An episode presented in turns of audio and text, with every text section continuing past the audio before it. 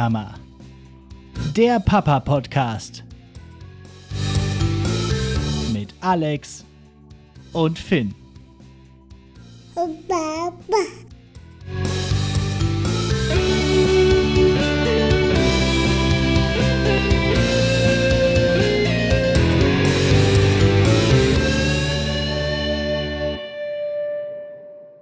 Jo, damit herzlich willkommen zu Nicht die Mama, dem Papa-Podcast. Ich bin Alex und seit 472 Tagen Vater von Finn.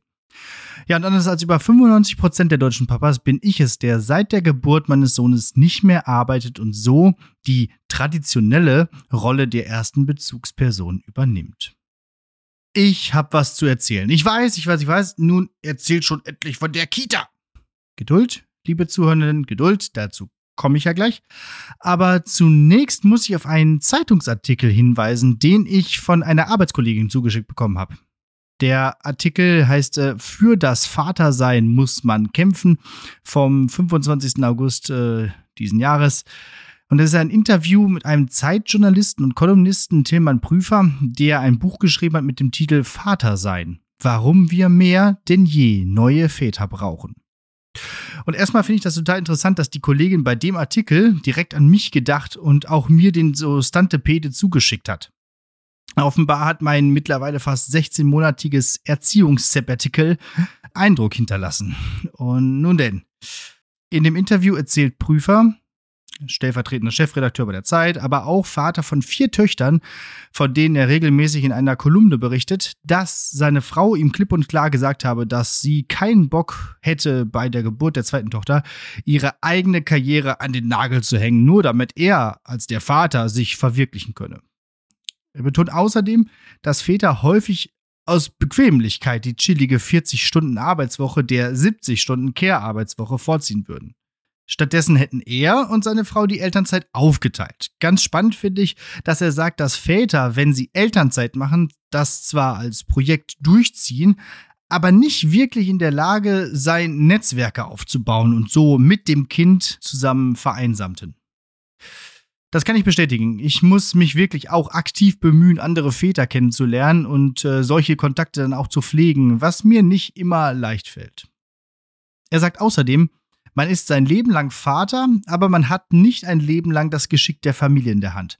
Weshalb man diese Zeit nicht mit Arbeiten vergeuden sollte, um hinterher zu realisieren, dass man gerne mehr Zeit mit den Kindern verbracht hätte.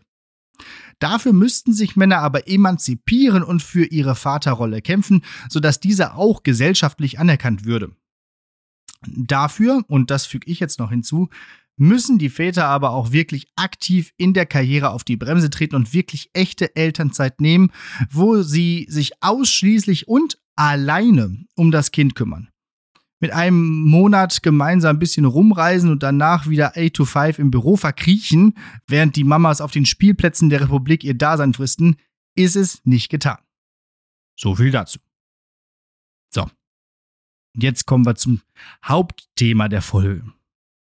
Heute Morgen hat Finn bereits um Viertel nach sieben seinen Kita-Rucksack geschnappt und war schon so gut wie aus der Tür. Er konnte es quasi gar nicht abwarten, endlich wieder in die Kita zu gehen.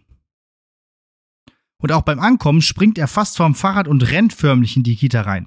Es wird also deutlich, Finn hat Bock auf Kita. Die Eingewöhnung ist so gut wie abgeschlossen.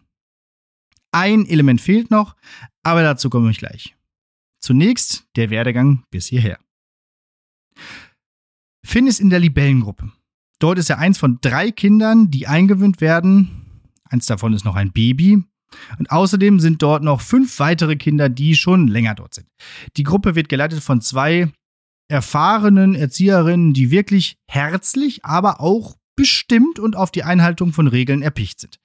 Das gilt sowohl für die Kinder als auch für die Eltern. Man hat das Gefühl, dass man auch ein bisschen miterzogen wird. Und ich glaube, das ist auch eine wichtige Lektion, dass man dieses Spiel zwischen Erzieherinnen und Eltern auch ein Stück weit mitspielt, um hier die Harmonie aufrechtzuerhalten, nach dem Motto When in Rome, do as the Romans do. Eingewöhnt wird in Anlehnung an das Berliner Modell, das eigentlich mittlerweile überall angewandt wird. Grundsätzlich sieht dieses Modell vor, dass in einer klaren Phasierung die Trennung von Kind und Eltern ganz piano und peu à peu erfolgt. Und nicht so wie bei uns in den 80ern, eins, zwei, drei und weg. Vielmehr soll nach und nach eine Bindung an die ErzieherInnen auf und ja, Ängste abgebaut werden. Stichwort Safe Space. Die ganze Eingewöhnungszeit soll so vier bis acht Wochen dauern und am besten nehmen sich beide Eltern dafür Urlaub oder nochmal Elternzeit, um andere Belastungen zu eliminieren und ohne Stress und Zeitdruck den individuellen Bedürfnissen des Kindes nachzukommen. Das klingt jetzt alles wirklich sehr ja, reformpädagogisch oder ich weiß es nicht. Ähm, aber man muss sich auch immer vor Augen führen, dass wir, als wir in den Kindergarten gegangen sind, ja auch schon irgendwie so drei waren und auch schon sprechen konnten. Und ich glaube, es ist ganz wichtig, dass eben diese äh, Kinder, wenn sie jetzt gerade mal über ein Jahr alt sind oder gerade mal um ein Jahr herum alt sind, dass diese dann ja eine starke Bindung eben zu den Erzieherinnen aufbauen und auch ein gewisses Vertrauensverhältnis herstellen. Ich glaube, das ist ganz wichtig, weil sonst können sie halt nicht ausdrücken, was ihnen fehlt. Wir waren jetzt in der günstigen Situation, dass das zeitlich ganz gut gepasst hat. Ina konnte ihre Arbeit flexibel über den Tag verteilen und ich muss ja erst im Oktober wieder zur Arbeit zurückkehren. Die erste Phase der Eingewöhnung lief so ab, dass Ina und Finn erstmal für lediglich eine Stunde zusammen in der Gruppe waren. Während sie dann im Hintergrund saß, hat Finn da gespielt und dann war die Zeit auch schon wieder rum. Für mich, der hier zu Hause die Stellung hielt, fühlte sich aber diese eine Stunde bereits wie ein Wellnessurlaub an. Einfach mal Ruhe in der Wohnung. Kaffee, Frühstück, MoMA gucken, Ding Dong, da sind sie wieder. Naja, nach drei Tagen wurde dann die erste Trennung eingeleitet. Und äh, hier ist dann die erste Feuerprobe. Ja, sozusagen die Trennung von Spreu und Weizen. Und diese Trennung war natürlich verbunden mit großem Geplärre. Dadurch, dass gleichzeitig mit Finn auch noch ein weiteres Kind eingewöhnt wird, potenzierte sich dieses Geplärre natürlich noch. Aber da muss man halt durch, da darf man auch nicht schwach werden, sondern muss in aller Deutlichkeit Tschüss sagen und dann auch gehen. Am Anfang hat äh, Finn dann noch jedes Mal wieder losgeheult, wenn die Tür zur Gruppe geöffnet wurde, weil er annahm, dass Ina oder ich zurückkommen würden. Einmal musste ich sogar aus einer Nebentür den Raum verlassen, damit äh, gar nicht erst diese Fixierung auf diese Tür mehr passiert. Was diese Kinder nicht wissen, ist, dass wir Eltern gar nicht weit weg sind. Denn die Eltern werden anfangs erstmal alle in den Raum mit dem Bällebad gepfercht. Blöderweise war das aber abgedeckt, sodass man es sich auf diesen Kindergartenstühlen bequem machen muss.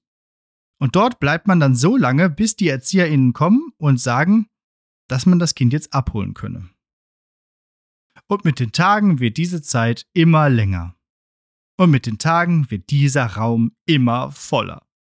Dann sitzt man also zwischenzeitlich zwei bis drei Stunden mit mindestens acht Müttern und maximal zwei Vätern in diesem winzigen, stickigen Raum und man quasselt.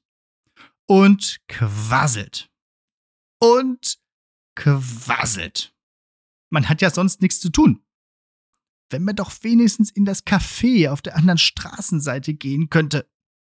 Standen alle schon so am Fenster und haben gekratzt. Will halt raus. Aber nein, man sitzt, wartet, quasselt und schreckt jedes Mal auf, wenn sich die Tür öffnet, weil man befürchtet, dass das eigene Kind durchdreht und man es abholen muss.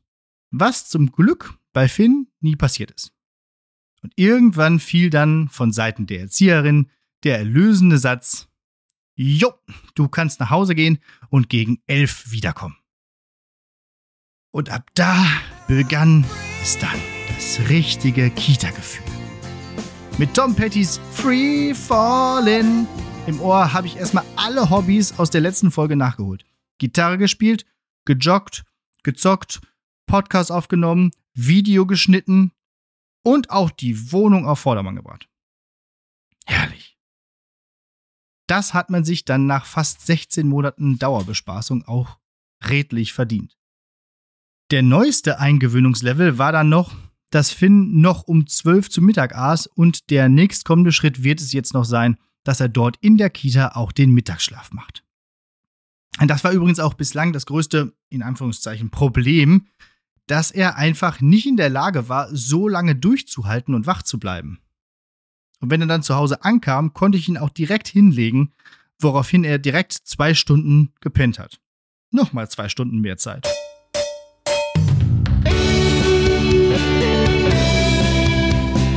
Hochbegabt.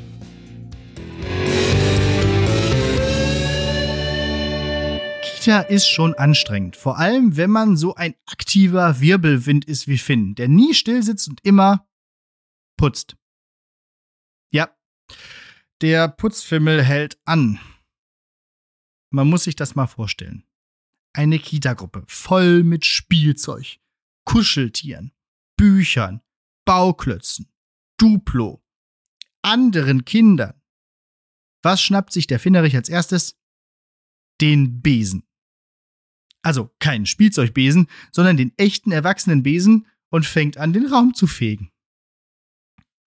Und er macht es mit seinem solchen Eifer, ach, mit einer solchen Obsession, dass die Erzieherin nun schon immer vorsorglich den Besen irgendwo verstauen, wo er ihn nicht entdeckt. Weil sonst heißt es sofort wieder, und nun komm, du alter Besen, nimm die schlechten Lumpenhüllen, bist schon lange Knecht gewesen, nun erfülle meinen Willen. Ja, also, Finn ist schon gut in der Kita angekommen und wie anfangs erwähnt, kann er es ja morgens kaum erwarten, in die Kita zu kommen.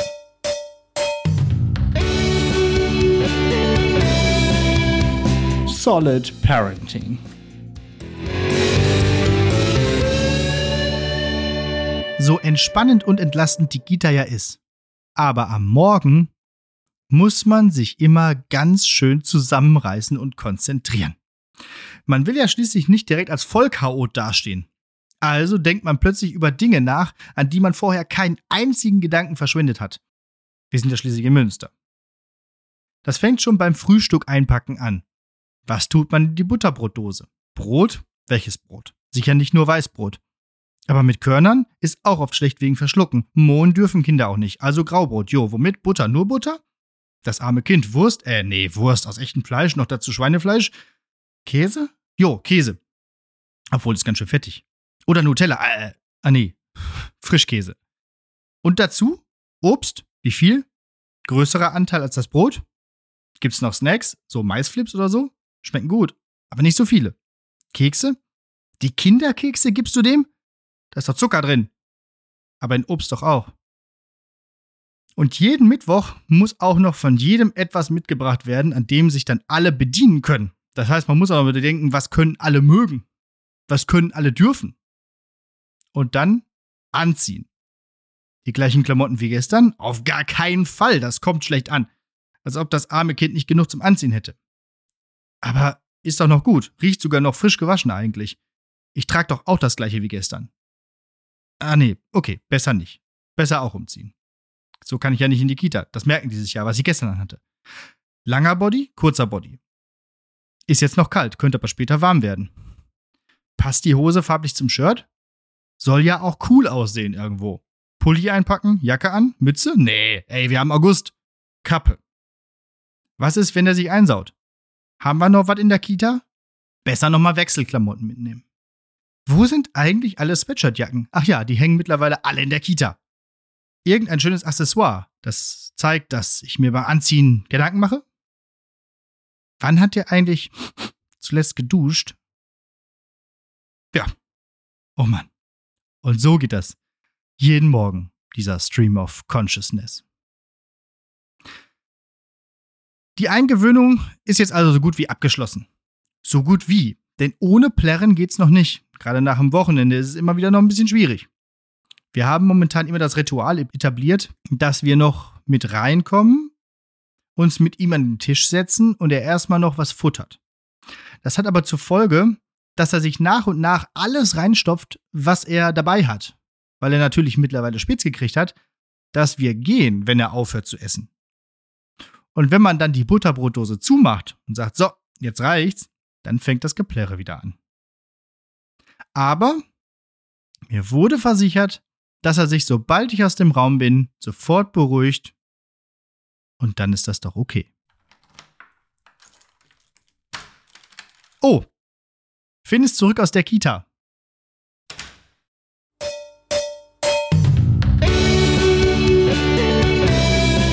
Die Antwort auf alles.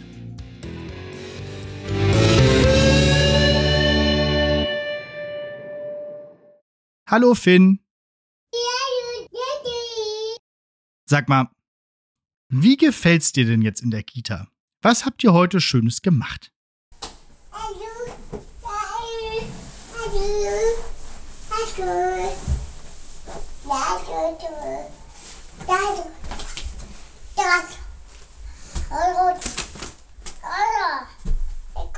Boah, das ist ja spannend. Und sag mal, äh, naja gut. Naja, das, naja, das geht jetzt wohl noch ein bisschen weiter. Hat wohl ganz schön viel erlebt, der Kleine.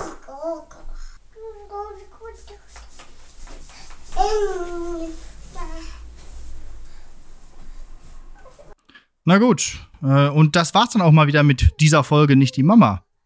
Und hier ist natürlich wieder euer Feedback gefragt. Erzählt doch mal, wie eure Kita-Eingewöhnung so ablief. Auch nach dem Berliner Modell.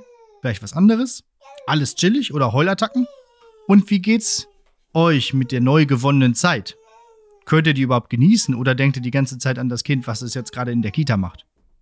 Das geht über feedback at nichtdiemama-podcast.de, über Instagram, Facebook, TikTok unter @nichtdiemama-podcast, auf X, aber niemand sagt X, also Twitter, unter @nichtdiemama-pod und über die Website www.nichtdiemama-podcast.de. Außerdem könnt ihr bei Spotify und Apple Podcast Sterne vergeben und den Podcast abonnieren. Und bei Apple kann man sogar eine nette Rezension schreiben. Und auch bei Spotify ist das im Prinzip jetzt möglich, denn ihr könnt direkt unter der Folge kommentieren. Dort stelle ich immer so eine folgenspezifische Frage, die ihr gerne mal nach äh, dem Hören beantworten könnt. Das gibt es auch für alle alten Folgen, also schaut einfach mal rein. Wenn euch ein Podcast von mir nicht reicht, dann hört auch gerne in Lehrersprechtag rein. Da gibt es jeden Donnerstag eine neue Folge. Das soll es für heute gewesen sein. Danke fürs Zuhören. Wir hören uns in zwei Wochen wieder. Nur noch 6103 Tage bis zum 18. Geburtstag. Na dann.